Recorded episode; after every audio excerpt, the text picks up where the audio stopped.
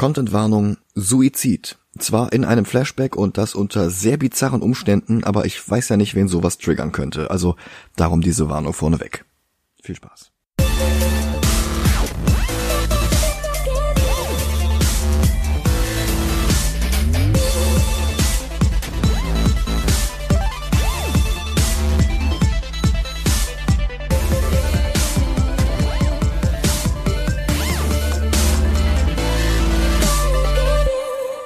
Hallo und herzlich willkommen zu einer weiteren Ausgabe Movie Gulentis. Hallo. Mein Name ist Michael Heide. Mein Name ist Dennis Kautz. Und wir kehren heute zurück in die Welt der Vampire. Den ersten Blade hatten wir im Januar gesehen, als damals ersten Schritt auf der Road to MCU. Genau. Kurz zusammengefasst, 1998 hatte Stephen Norrington ein Drehbuch von David Goyer verfilmt, das auf einen lupenreinen Martial Arts Actionfilm ein paar Fangzähne und Comic-Anspielungen drüber gebügelt hatte. Der Film war ein voller Erfolg und konnte sein 45 Millionen Dollar Budget weltweit fast verdreifachen. Und schon damals stand der Plan fest, wie die Fortsetzung aussehen würde, denn die letzte Szene vor den Credits zeigte Blade und seine Sidekick-Ärztin Karen, wie sie vom gegenüberliegenden Dach beobachtet wurden – von Spider-Mans Gegner Morbius. Der sollte dann auch Nemesis in Blade 2 werden, wieder von Goya verfasst, wieder von Norrington gedreht, bloß Marvel wollte nicht. Morbius sollte nicht in einem Blade-Film verheizt werden, sondern seinen eigenen Film bekommen oder zumindest bei Spider-Man auftauchen. Er ist ja bald endlich soweit. Genau, einen eigenen Film bekommt er jetzt auch. 19 Jahre später von Sony. Darum wurde Morbius aus dem Ende von Film 1 wieder rausgeschnitten, bevor er in die Kinos kam, und in der Fortsetzung ersetzte man ihn durch einen komplett neuen Charakter. Weitere Pläne, Blades Nightstalkers Amigos Hannibal King und Frank Drake einzuführen, wurden genauso verworfen wie ein Zeitreiseplot, bei dem Blade in eine von Vampiren überrannte Zukunft geschmissen wurde. Immerhin, Hannibal King taucht dann in Blade 3 auf, oder Blade Trinity, wie er offiziell heißt. Mhm. Norrington wollte dann auch nicht mehr, Stattdessen beendete er dann seine Karriere und die von Sean Connery, indem er League of Extraordinary Gentlemen drehte. Wer Episode 1 dieses Podcasts gehört hat, erinnert sich an das Debakel. Oh ja.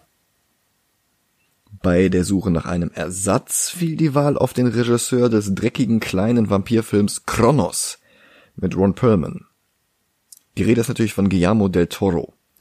Und wir dürfen nicht vergessen, dass del Toro damals noch lange nicht der Superstar-Regisseur war, der er heute ist noch keine Oscars, noch keine Zusammenarbeit mit Junji Ito oder Hideo Kojima, noch keine 180 Millionen Dollar Budgets. Seine beiden Filme Kronos und The Devil's Backbone waren mexikanische Independent-Produktionen.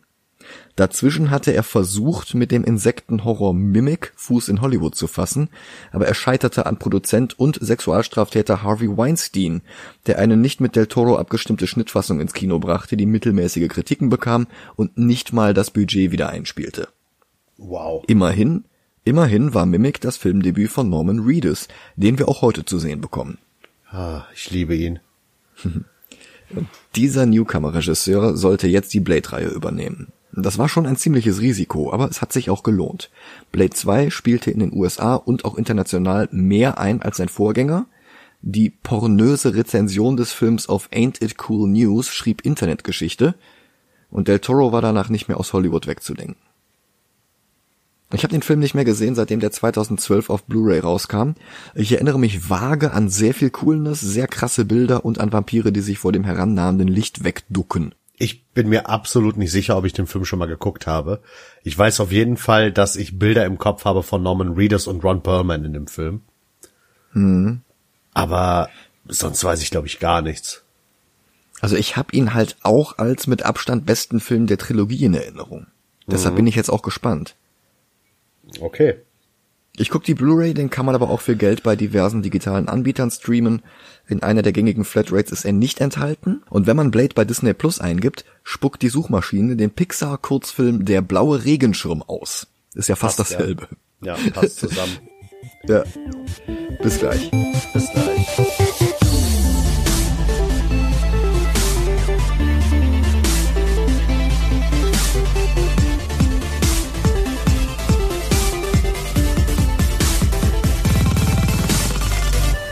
Da sind wir wieder.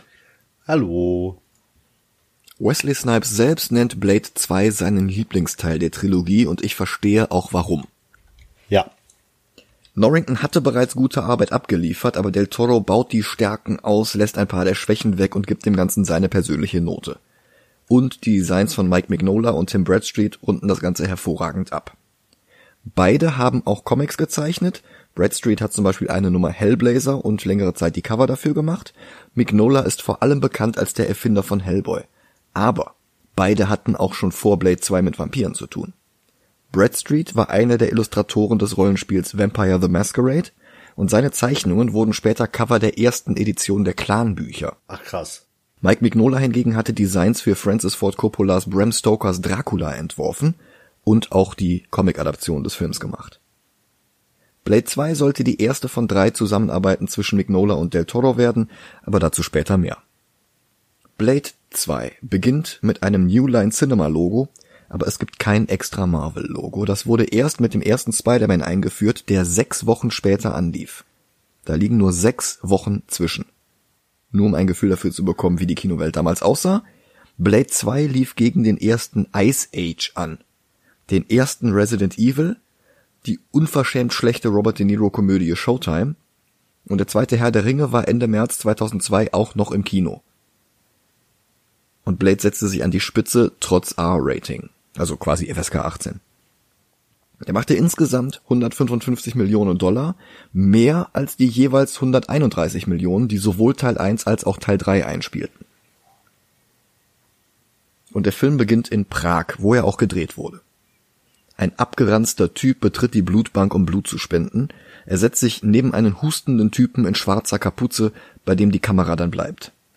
Der Kapuzenmann ist Jared Nomack, der die Morbius-Rolle aus Goyas ersten Drehbuchentwurf für Blade 2 übernimmt, auch wenn ich vermute, dass der Plot sehr stark abgeändert wurde. Er wird gespielt vom ehemaligen Boyband-Star Luke Goss. Der hatte in den 80ern Erfolg mit der Band Bros. Kennst du noch When Will I, Will I Be Famous? Das ist von Ja. dem. Ach krass. Das ist von dem Typen, der hier Nomac spielt. Aha. Und Del Toro war so zufrieden mit ihm, dass er ihn Jahre später als den Gegner in Hellboy 2 castete. Und es ist klar, warum Del Toro begeistert war, denn Goss ist schon 2002 nicht mehr wiederzuerkennen. Auf 5% Körperfett heruntergemagert, nur zum Vergleich für sein damaliges Alter normal wären 22% gewesen, bei dir und mir dürfte es bei beiden mehr sein, mit Glatze und einer geschminkten Narbe von der Unterlippe bis zum Hals. Und er wird in einen Raum gebracht, wo er Blut spenden soll. Alles, was er hat, denn die Blutbank ist in der Hand von Vampiren.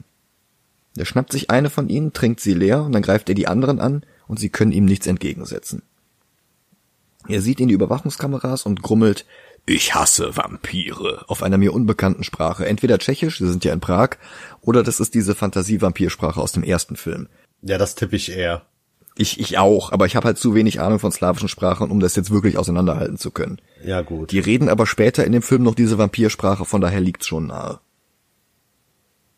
Dann öffnet er den Mund und zu viele, zu dünne, schwarze Zungen kommen rausgeschossen wie Tentakel. Ich finde, das hat was von einem Xenomorph. Hm, Ja, ja, ich muss halt, äh, wie häufig bei Del Toro, an äh, H.P. Lovecraft denken. Ja. Aber was, was auch äh, ein guter Vergleich wäre, wäre äh, Resident Evil. Ab vier. I- Ja, ja, ich muss auch später, wenn die in einer Kanalisation kämpfen und da Scharen von Untoten kommen, muss ich massiv an Resident Evil denken. Zu Recht. Ja. Und wie gesagt, der war zeitgleich zum ersten Resident Evil Film im Kino. Ist vielleicht auch einfach so ein bisschen Zeitgeist. Im Vorspann fasst Blade selbst noch einmal alles zusammen. Er ist der Daywalker, halb Vampir, halb Mensch, alle Stärken, keine Schwächen. Sein Mentor Whistler war zwei Jahre zuvor selbst zu einem Vampir geworden und jetzt jagt er ihn. Und bei Del Toro sieht schon diese Jagd eleganter aus. Diesmal keine super coolen Blutsprinkleranlagen, aber alleine, dass Del Toro Blade einen neuen Mantel gegeben hat, der innen rot gefüttert ist statt schwarz, gibt allen Bewegungen viel mehr Flair. Dazu eine um einiges dynamischere Kamera als im ersten.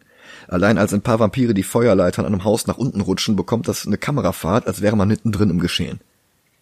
Und als Blade dann von einem Dach springt, die Kamera ihm folgt, ihn überholt und ihn dann von der Seite bei der Landung filmt, bloß um direkt überzugehen in eine Verfolgung der Kugel, die er dann aus der Hocke heraus in einen fliehenden Vampir schießt.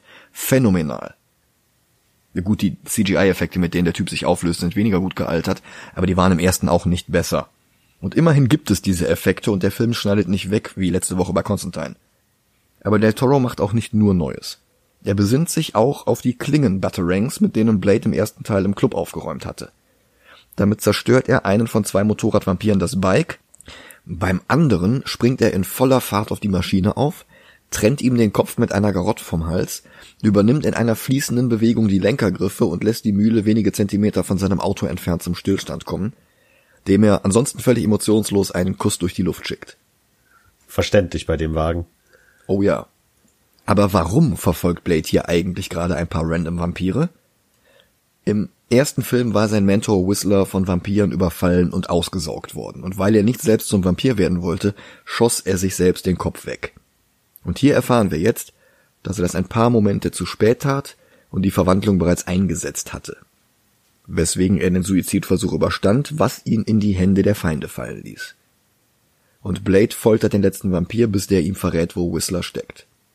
Er benutzt den Typen, der die ganze Zeit so eine etwas alberne rote Federbohr um den Hals trägt, dann auch noch als lebendes oder besser als untotes Schutzschild, um Whistlers Bewacher auszuschalten.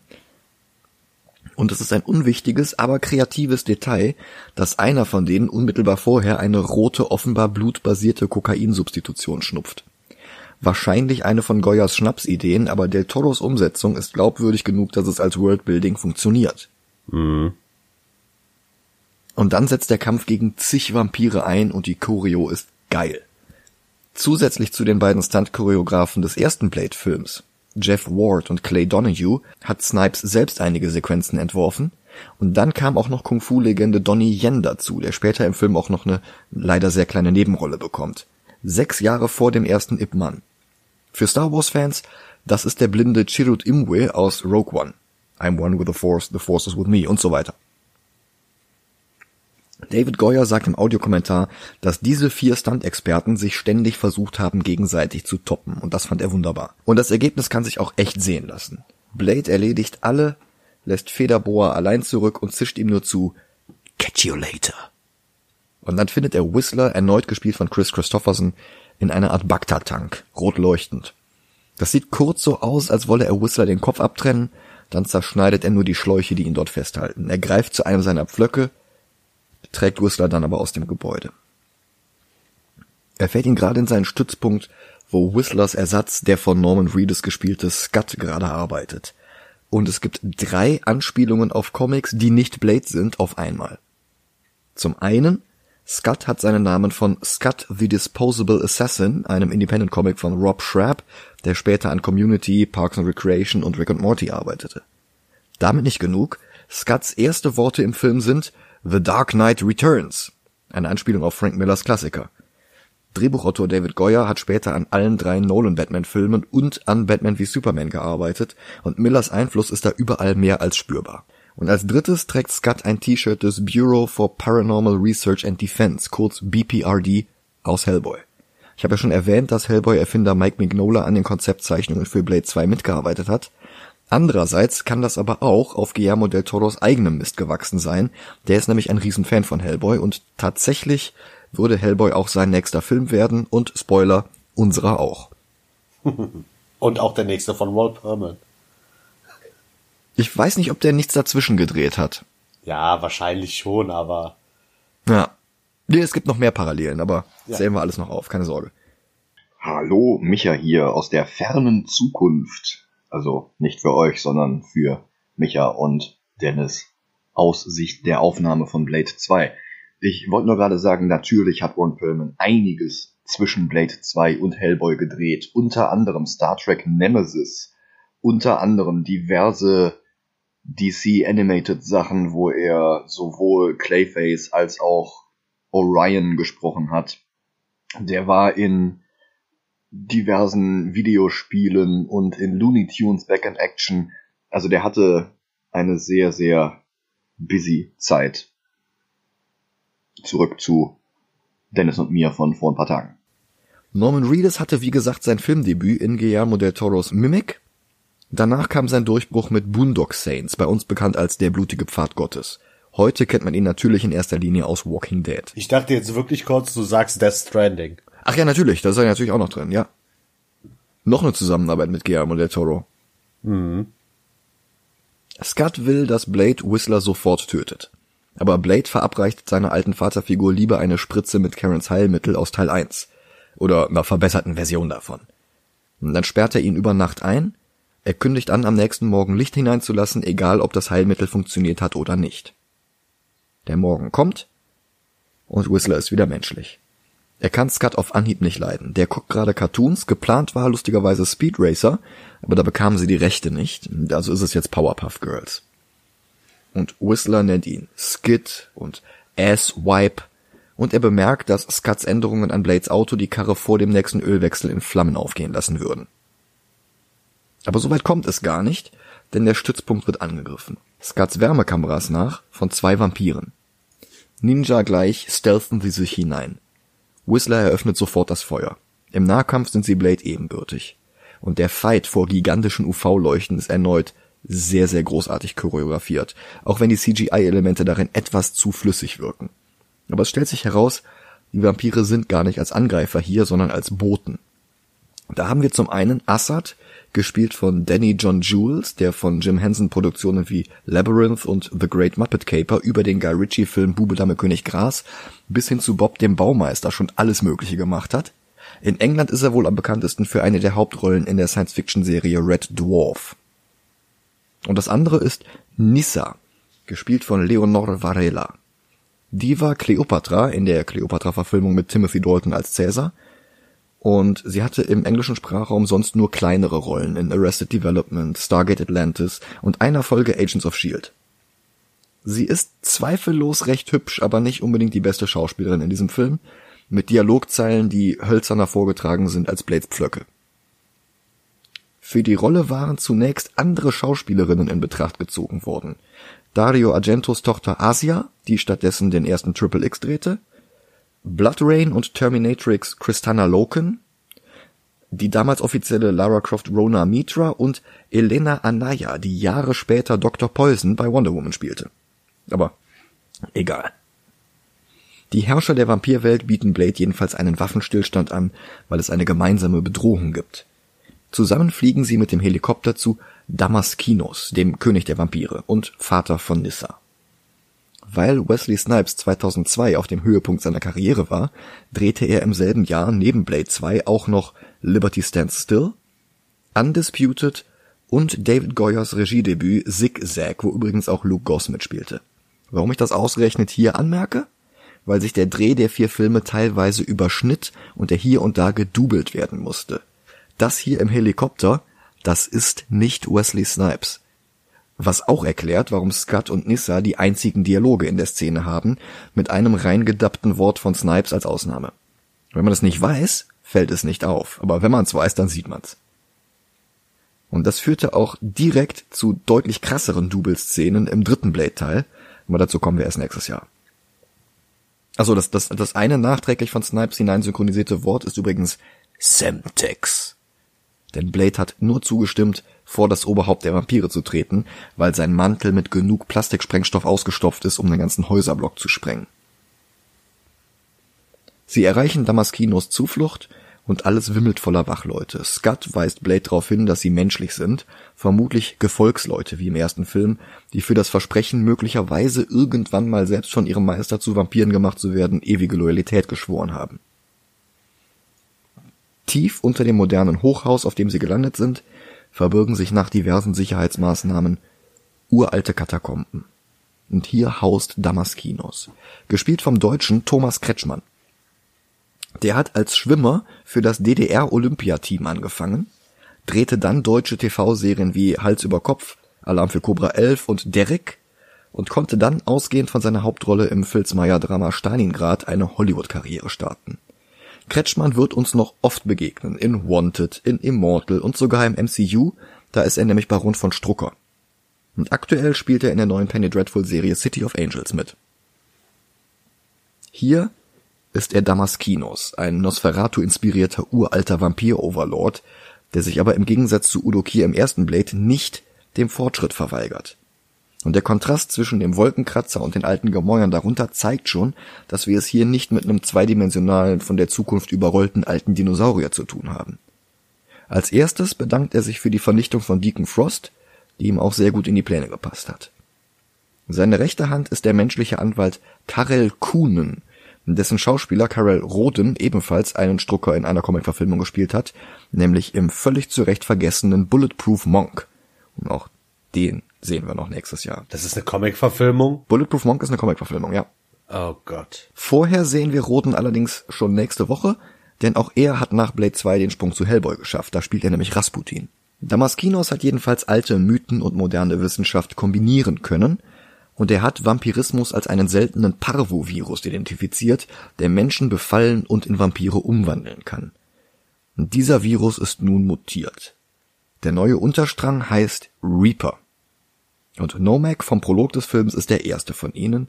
Er ernährt sich von Vampiren. Was Blade eigentlich in den Kram passen sollte, aber seine Opfer werden ebenfalls zu Reapern. Und zu sehr, sehr hungrigen Reapern. Also der Film vergleicht das mit Crack-Süchtigen, weil die ständig Vampirblut brauchen. Und wenn erstmal alle klassischen Vampire umgewandelt sind, dürften die Menschen als nächstes dran sein. Und darum soll Blade jetzt Anführer einer Sondereinheit werden, die Damaskinos eigentlich zusammengestellt hat, um Blade zu jagen. Das Blood Pack. Der Name ist so 90er, es ist ein Wunder, dass Rob Liefeld nicht die Charaktere entworfen hat. Aber auch ohne den König der ungemalten Füße könnte die international zusammengewürfelte Truppe nicht herrliche anachronistische 90s Coolness versprühen.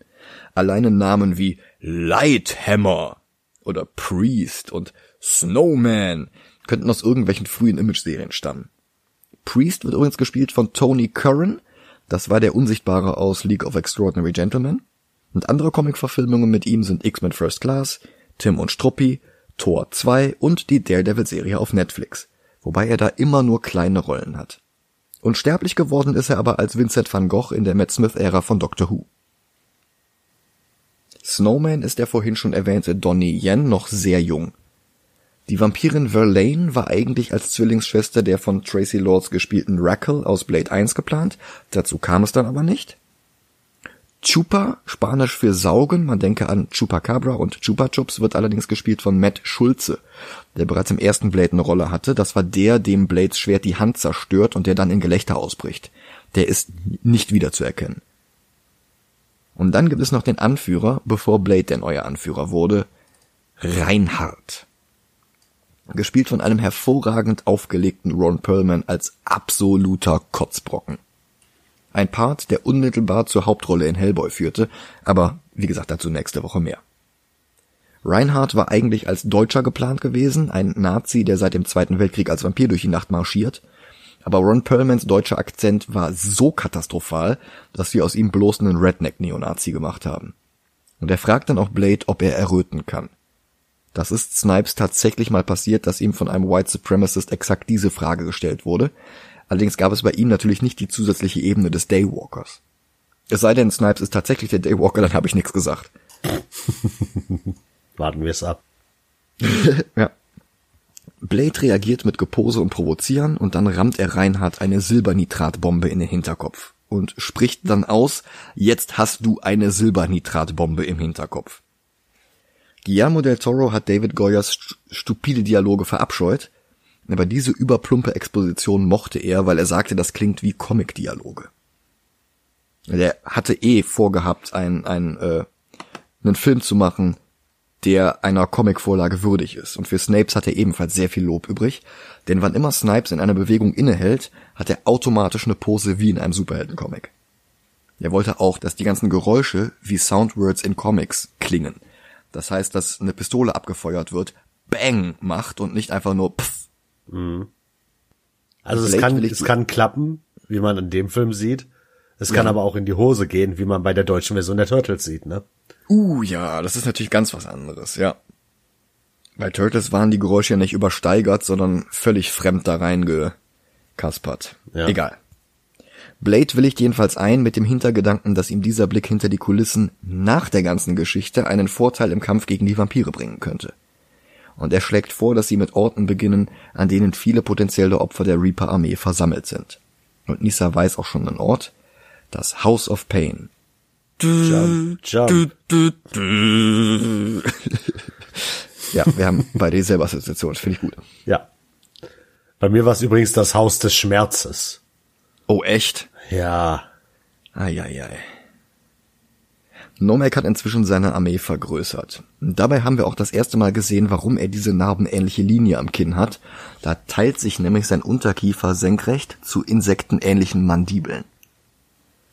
Blade und das Bloodpack machen sich bereit, das House of Pain zu stürmen. Und ja, das hat nichts mit Everlast und DJ Lethal zu tun, sondern ist ein kinky Vampirschuppen für das untote BDSM-Klientel und gleichzeitig Del Toros größeres, hotteres, bunteres Pendant zur Clubszene aus dem ersten Film. Eigentlich war hier eine Szene mit einem Vampirzuhälter. Die Rolle war für einen prominenten amerikanischen Musiker geschrieben worden, der dann aber nicht konnte. Du kommst nicht drauf für wen. Ich weiß nicht warum, aber ich muss gerade an Eminem denken. Michael Jackson. Warum? Ja, keine Ahnung. Ah, Ich dachte, ich dachte, der ist Spider-Man. Der tschechische Dulli, der spontan eingesprungen ist, war dann aber so langweilig, dass die ganze Szene gecuttet wurde. Besser so. Ein peinlicher King of Pop Cameo hätte die ganze Stimmung ruiniert. Ja. Das passt genau, in genau einen Film passt das rein. Men in Und das Black. ist Man in Black. ja. Ja. Kommen wir auch noch zu, ist nämlich auch eine Comic-Verfilmung. Ja. Viel lustiger ist aber, in der Menge ist auch der Federboa Günther vom Anfang des Films. Der sieht Blade, erschrickt und verschwindet im Getümmel. Die Übergänge zwischen BDSM, Körperkunst und Obduktion am mehr oder weniger lebenden Körper lösen sich übrigens völlig auf. Und noch was löst sich auf, nämlich das Bloodpack. Denn die Reaper sind bereits vor Ort und gehen zum Angriff über. Del Toros Vorliebe für praktische Effekte sorgt für ein paar beeindruckende Bilder. Kein CGI-Blut-Tornado. Hier werden Hälse gebrochen, Arme gebrochen, Finger verschwinden bis zu den Knöcheln in Schulterblättern und bizarre Anatomie platzt aus Rücken raus. Bloß als Donny Jens Katana einem Reaper den halben Unterleib abtrennt, splattern die Computergedärme. Bei den Unterkieferklappeffekten glaube ich, sie haben mal Computer und mal Prothesen benutzt. Naja, das Bloodpack wird jetzt der Reihe nach von den Reapern angegriffen. Lighthammer, Priest. Auch Scott wird draußen in seinem Bus angegriffen, aber seine UV-Lampen retten ihm den Arsch. Was er den anderen auch direkt über Funk mitteilt und die sprengen jetzt ein paar Reaper mit ihren Leuchten. Dann geht die echte Sonne auf und Blade wird vom Bloodpack allein gelassen und Nomak trifft sich mit ihm. Sie sollten sich eigentlich gegen Damaskinos verbünden. Und es gibt einen sehr geilen Kampf auf einem Baugerüst unter dem Dach einer Kirche. Blade trifft Nomak sogar mit dem Blutexplodierserum, mit dem er im ersten Teil Deacon Frost erledigt hatte, aber Nomak steckt das einfach weg. Er versucht Blade für seine Sache zu gewinnen, aber der reflektiert das Tageslicht mit seinem Katana und vertreibt Nomak. Blade kehrt zurück zu den anderen und bei Priest hat die Verwandlung bereits eingesetzt. Reinhardt schneidet ihm den Schädel auf, Blade schießt Löcher in die Wand und das Sonnenlicht zerreißt ihn. In einer Szene, die sowohl von Jack Kirby als auch von Dr. Manhattan in Watchmen beeinflusst wurde. Aha. Ja, also du siehst zum einen das Skelett, so wie bei Ostermann in der Int Intrinsic Field Chamber oder wie immer das heißt. Und zum anderen hast du überall diese Jack Kirby Dots, also diese Kirby Crackle. Ah, Das okay. sind so sich überlappende Kreise, die Energie darstellen. Scott, der vorher schon versucht hatte, bei Blade Paranoia gegenüber dem Ex-Vampir Whistler zu säen, wirft dem alten Mann jetzt vor, seinen Posten als Scharfschütze verlassen zu haben. Aber der zeigt nur, dass er einen der Reaper in eine dunkle Gasse verfolgt und am Eingang zur Kanalisation festgesetzt hat. Und weil die Reaper erschreckend oft Blut trinken müssen und er das seit ein paar Stunden nicht mehr gemacht hat, stirbt er jetzt schon. Nissa obduziert ihn, was Del Toro noch mehr Gelegenheiten für physische Ekeleffekte gibt. Die UV-Lampen in der Szene haben 30 Cast- und Crewmitglieder vorübergehend blind gemacht. Oha. Ja, also ich weiß auch nicht, was da schiefgelaufen ist. Nee, ich auch nicht. Guck mal. das doch bei 30 Leuten. Guck mal. Guck mal. Nacheinander vor allen Dingen. Scott soll Nissa helfen, er traut sich nicht den Reaper anzufassen und bittet Blade um Hilfe, aber der nennt ihn nur Sissy. und grinst. Scott öffnet dem Reaper die Unterkiefermandibeln und melkt sogar eine Giftdrüse. Und das Design der Reaper ist zu großen Teilen Del Toro selbst zuzuschreiben. Der hatte schon länger Ideen für abartige Vampir-Variationen, die er Strigoi nannte.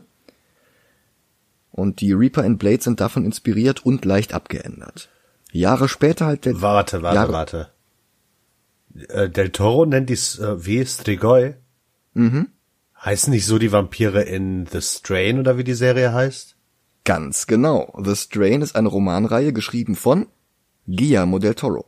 Ah, okay, das wusste ich nicht. Cool. Die sind später als TV-Serie verfilmt worden, aber die wurden mittendrin eingestellt. Ah. Und Del Toros Einflüsse waren polnische Folklore und die Mutanten in Rückkehr zum Planet der Affen. Krass. Make-up-Designer Steve Johnson hatte vorher Designs für The Lost Boys entworfen, die aber nicht im fertigen Film gelandet sind, und einige Elemente davon recycelte er mit Del Toro für Blade 2. Lighthammer spielt in der Zwischenzeit den klassischen Typen, der den Zombie-Biss verheimlicht. Blade stellt fest, dass es nur noch sechs Stunden bis zum nächsten Sonnenaufgang sind und dass sie dann jagen werden. Das Bloodpack grummelt etwas bei der Vorstellung, tagsüber raus zu müssen, und Whistler gießt auch noch Öl ins Feuer mit, ha, da packt ihr mal besser Sonnenmilch ein. Woraufhin David S. Goyer die David S. Goyerste Zeile seiner gesamten Karriere ins Drehbuch einbaut. Okay. Listen, Shitkicker, you're about one cunt hair away from hillbilly heaven. Wow. Irre. Ja, echt irre. Scott und Whistler bauen UV-Flashgranaten mit Phosphor und anderem Schnickschnack. Setup für die unwissenschaftlichste Szene in allen drei Blade-Filmen zusammen. Scott erzählt, dass er Blade kennenlernte, als der ihn vor zwei Vampirinnen rettete. Und für das große Finale hat er zig dieser Granaten in einer Kiste zusammengekoppelt. Mit einem großen Knopf als Auslöser. Nissa konfrontiert Blade über sein Verhalten gegenüber Purebloods, die als Vampire geboren wurden und nichts dafür können. Und die beiden sind nur zusammen im Bild, wenn er ihr den Rücken zukehrt, weil Snipes dafür wieder gedoubelt wurde. Seine Reaktionen wurden an einem völlig anderen Tag aufgenommen. Es gibt da sogar eine Szene, die von dem einen Aufnahmeding zu dem anderen Aufnahmeding hinschneidet. Und das ist ein völlig ruckartiger Schnitt. In der nächsten Szene behandelt er sie dann auch schon gleich viel besser. Fast so, als wolle er sie verschonen. Whistler spricht ihn drauf an und Blade sagt nur, keep your friends close and keep your enemies closer. Und hinter ihm sehen wir dabei Scott, der die beiden beobachtet. Nissa hat aus den Adrenalindrüsen des toten Reapers ein Pheromon entzogen, mit dem sie die anderen Reaper anlocken wollen. Und sie betreten jetzt alle zusammen die Kanalisation. Whistler geht mit ihnen runter und er trägt jetzt Blades Schutzweste aus dem ersten Film, die ihm ein Stückchen zu groß ist. Das sieht ganz lustig aus. Reinhard und Chupa überwältigen ihn, als sie mit ihm alleine sind. Und Reinhard lässt die zwei alleine, bekommt dabei aber nicht mit, dass Whistler heimlich das Pheromonspray aktiviert. Lighthammer hat inzwischen seine Metamorphose zum Reaper durchgemacht, tötet Snowman und verfolgt dann seine geliebte Verlaine. Und der Film hat es vorher echt gut hinbekommen, die beiden in jeder Szene miteinander totelnd zu zeigen. Und das macht es jetzt ein bisschen tragisch, dass sie die Leiter zum nächsten Gullideckel hochklettert, den öffnet und beide im Sonnenlicht vernichtet werden. Und dann kommen die Reaper. Reinhardt sieht sie als erstes und Blade scheint sich tatsächlich Sorgen um Nissa zu machen. Und dann werden sie und Assad auch schon von Unmengen an Reapern überwältigt. Blade kommt dazu, kann sie retten, aber für Assad ist es zu spät. Blade sagt Nissa, sie solle sich in Sicherheit bringen, dann zündet er eine Lichtgranate. Chupa findet das Pheromonspray, aber zu spät. Die Reaper sind schon da und besiegen ihn in Sekunden. Reinhardt stößt auf Blade und Nissa und Rücken an Rücken halten sie Dutzende von Reapern in Schach. Dann bringen sich Nissa und Reinhardt in Sicherheit und Blade zündet eine UV-Granate und wir sind plötzlich mitten in einem Resident Evil Film. Alles voller untoter Monster, das Bloodpack spielt quasi die Rolle der Stars. Blade zündet jedenfalls die Granatenkiste, obwohl erst der Mechanismus klemmt und es kommt der haarsträubendste Unfug in allen Blade-Filmen. Nissa und Reinhardt sehen das Licht auf sie zukommen und ducken sich dann davor weg. Weil Licht ja dafür bekannt ist, nur sehr, sehr langsam vorwärts zu kommen. Deshalb spricht man ja auch von der Lichtlangsamkeit. Im Wasser sind sie dann auch irgendwie vor dem UV-Licht sicher, weil Wasser kein Licht durchlässt, oder? Ja, doch, aber das wird so gebrochen, dass das un uneffektiv ist. Ja, natürlich. Und dann sieht die Reaper Geschichte bis auf Nomek. Der findet Whistler und gibt ihm einen Ring. Und dann flüstert ihm etwas ins Ohr, das er Blade ausrichten soll. Willst du mich heiraten? Na, nee. Das wäre der andere Satz mit einem Ring. Ah, red weiter. Ach so, nee, ich dachte, du bist bei äh, Lost in Translation. nee, nee, nee. Blade erscheint erleichtert, dass Nisa überlebt hat und er gibt ihr sogar von seinem Blut, damit sie wieder zu Kräften kommt. Das ist tatsächlich etwas romantisch. Nomek beobachtet ihn und dann wird Blade von hinten mit Tasern überwältigt. Das ist Kunen, also der Anwalt von Damaskinos, mit ein paar Spezialeinheiten, darunter auch Reinhardt. Nisa kommt bei ihrem Vater zu sich und sie sagt, sie habe der Familie Schande bereitet. Dabei streicht sie über ihren eigenen Ring. Und sie hat jetzt selbst Gefühle für Blade entwickelt. Der, Whistler und Scott sind in einer Hightech-Zelle und in einem Labor. Mit so einem gigantischen Bluttank und äh. Whistler enthüllt jetzt, dass die Vampire von Anfang an gelogen haben.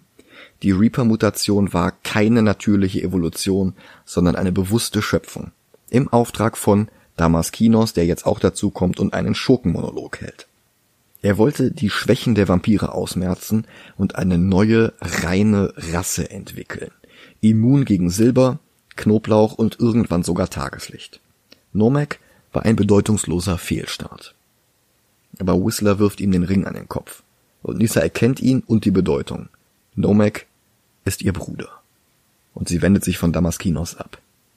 Reinhardt kommt dazu und Blade drückt den Auslöser für die Bombe. Aber nichts passiert. Denn Scott war die ganze Zeit ein Diener von Damaskinos mit einem Glyphen-Tattoo im Inneren seiner Unterlippe. Und die Bombe war eine Attrappe, die Reinhardt ihm jetzt zuwirft. Darum wusste Scott von Anfang an so viel über menschliche Gefolgsleute. Darum hat er von Anfang an versucht, Blade paranoid gegenüber Whistler zu machen. Darum hat er das Auto bewusst sabotiert. Und darum konnten die Vampire Scotts Security-System überwinden. Aber Blade wusste die ganze Zeit Bescheid. Und die Bombe war nicht wirklich eine Attrappe. Er zündet sie und sprengt Scott in die Luft. Reinhardt holt mehr Security mit Tasern dazu und sie überwältigen Blade und bringen ihn zu Kuhnen, der ihm mit einem Hightech eiserne Jungfrau Operationstisch das Blut entzieht, damit sie seine Sonnenlichtverträglichkeit an alle künstlich erschaffenen Vampire weitergeben können. Reinhardt foltert inzwischen Whistler, aber der kann sich aus den Handschellen befreien. Damaskinos sucht seine Tochter auf und sie konfrontiert ihn damit, dass Blade ihr Leben wichtiger scheint als ihrem eigenen Vater. Blade kommt auf dem Tisch wieder zu sich und er verrät Coonan, dass Nomak den Ort des Geheimlabors kennt und auf dem Weg dahin ist. Und dann geht auch schon der Alarm los. Davon abgelenkt wird Reinhardt von Whistler überwältigt, der fliehen und Coonan erschießen kann. Er befreit Blade und die Vaterfiguren Damaskinos und Whistler sind hier sehr schön kontrastiert. Damaskinos kümmert sich einen Scheiß um seine leibliche Tochter. Der sieht sich als Spinne und sie als Fliege. Aber Whistler, der nur Blades Ziehvater war, hat richtige Gefühle für seinen Sohn. Guardians of the Galaxy. Ja, ich wollte gerade sagen, das nimmt so ein bisschen Guardians of the Galaxy 2 vorweg. Ja. Nomak hat alle Security-Leute getötet und dringt jetzt immer dichter zu Damaskinos vor. Aber der kann sich zusammen mit Nisa in einen Fahrstuhl flüchten. Reinhardt lebt auch noch und der erschießt jetzt Blade, der in einen gigantischen Bottich voller Blut fällt. Aber genau das bringt ihn wieder zu Kräften. Und er taucht in Zeitlupe aus dem Becken auf. Das hat mich irgendwie erinnert an, weiß ich nicht, ist das, ist das Arnie in Predator? Der da so aus dem Sumpf rauskommt? Ach so, ich fand, das hatte so ein bisschen was äh, von Wolverine. Ja. Diese Szene, wenn er aus diesem Becken rauskommt. Weißt Ja, du, was ja, ich ja. meine? Äh, X-Men 2, ne? Genau. Kommen wir auch noch nächstes Jahr zu. Blade knackt bedrohlich mit dem Nacken. Reinhardt holt unbeeindruckt mehr Taser-Einheiten hinzu. Aber Blade ist jetzt angepisst. Und der räumt mit den Typen auf. Reinhardt bleibt cool und holt Blades Schwert raus. Aber Blade packt die Klinge, haha, Blade, mit beiden Händen, entreißt sie ihm, lässt sie durch die Luft wirbeln und fragt jetzt Reinhardt, can you blush? Dann zerteilt er ihn vertikal in zwei Hälften. Whistler wirft Blade seine Sonnenbrille zu, die der unfassbar cool fängt, und dann zerstört er die Föten von Damaskinos Supervampiren. Damaskinos will mit dem Helikopter fliehen, aber Nissa fährt die Rollläden runter. Sie hat die Codes geändert und ihren Vater eingesperrt. Und Nomek hat sie auch reingelassen. Damaskinos versucht noch ihn zurück auf seine Seite zu ziehen, aber Nomek tötet ihn. Grünes Blut, damit der Film mit einem R-Rating davonkommt, quillt aus seinem Körper. Nissa wirft ihm als letzten Affront den Familienring vor die Füße und dann sagt sie Nomek, er soll es beenden und er beißt sie.